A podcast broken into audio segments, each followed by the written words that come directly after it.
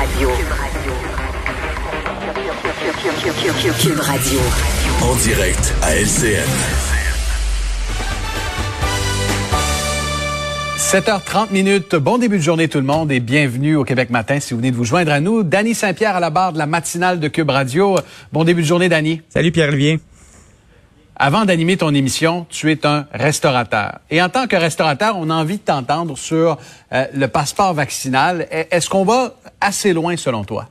Ben, c'est quelque chose qu'on attendait depuis longtemps, que le gouvernement puisse affirmer un leadership pour stimuler les gens à recevoir leur deuxième dose pour qu'on puisse recommencer à pratiquer notre métier euh, d'accueil, euh, de fun, de plaisir, euh, où on va aller se gâter, un resto, un bar, aller voir un spectacle, s'amuser. Mais ça fait partie de notre vie au quotidien. Puis depuis un an et demi, veux, veux pas, on a quand même effrité cette façon de vivre. Donc on accueille ça avec beaucoup d'enthousiasme.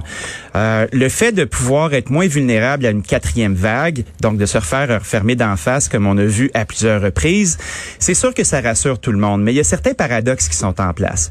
De un, on doit toujours tenir un registre. Donc, vous allez au restaurant, on s'arrête à l'entrée, puis c'est un peu comme passer à la douane. Tu sais, on voyage plus depuis un bout, là, donc on recrée cette expérience un peu exotique qui est la douane. On arrive euh, à l'entrée du restaurant, on, on montre une pièce d'identité, on donne notre adresse, on va devoir utiliser une application pour valider le fait qu'on est doublement vacciné, puis là, tout va suivre son cours. On a une pénurie de main d'œuvre en ce moment, donc de devoir prendre une ressource, un employé, et de le mettre à l'entrée au lieu de servir, de débarrasser ou de s'occuper euh, de quelque chose dans, dans nos petites petites entreprises, hein, parce que je veux pas de la restauration, c'est des petits commerces. Il y a de gros lieux comme euh, les cages, admettons. Puis Monsieur Bédard, euh, Jean Bédard de la cage, s'est proposé dans une de ces cages justement avant le début de l'utilisation du passeport de pouvoir essayer les processus, de pouvoir démontrer que c'est possible, s'assurer que certaines glitches entre guillemets euh, soit aplani pour qu'on puisse l'utiliser correctement. Mais moi, ce qui m'inquiète beaucoup, c'est le fait que nos clients vont devoir être doublement vaccinés, mais à cause euh, du code du travail, à cause des différentes chartes qui sont en place, est-ce qu'on va pouvoir l'imposer à nos employés? Puis ça, je suis pas sûr.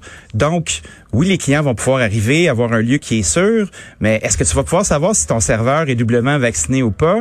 Fait que ça, ça enlève toute la possibilité d'avoir un lieu qui est sécuritaire où on pourrait enlever nos masques, puis recommencer à se montrer notre face, puis se faire des beaux sourires. Ben moi, ça me fait réfléchir et ça fait réfléchir pas mal de monde. Alors, euh, lorsque le passeport va entrer en vigueur et que je vais me rendre euh, au Pontiac, à ton restaurant, Dany, pour déguster une de tes bonnes pizzas, euh, est-ce que tu vas arborer l'uniforme de, de, chef de cuistot ou encore celui de douanier? C'est la question que je me pose ce matin. ben moi, je vais être en cuisine, c'est sûr, parce que je suis le plus rapide pour avoir un bon ah. service. Mais c'est sûr qu'on va avoir des gens qui vont être qui vont être placés, on va suivre les règlements. Mais là, les gens vont devoir faire la ligne, donner leur information, entrer, s'installer tu sais, pour un restaurant qui est pas occupé, ça se fait bien, mais si t'es pas occupé, t'as moins de revenus. Si t'as moins de revenus, est-ce que t'as les moyens de payer une personne de plus pour tenir le registre, pour faire ces efforts-là? Puis on l'a demandé depuis tellement longtemps, puis c'est un pas dans la bonne direction. Puis je salue euh, le courage du gouvernement de le faire parce que ça nous évite nous comme établissement de devoir prendre position puis faire est-ce qu'on est-ce qu'on aurait dû se créer des lieux euh, qui sont euh, avec que des gens doublement vaccinés? On a vu un, restaurateur, un restaurateur montréalais le faire puis s'attirer beaucoup de foudre puis de devoir gérer justement de la clientèle qui était fâchée.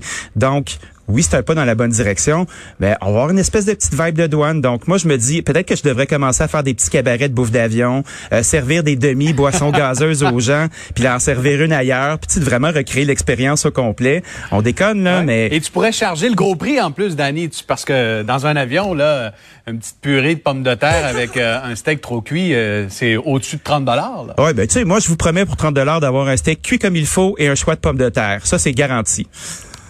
Excellent. On ira te voir à ce moment-là. Merci beaucoup, Danny. Salut, merci. Bonne journée. Bonne, bonne journée.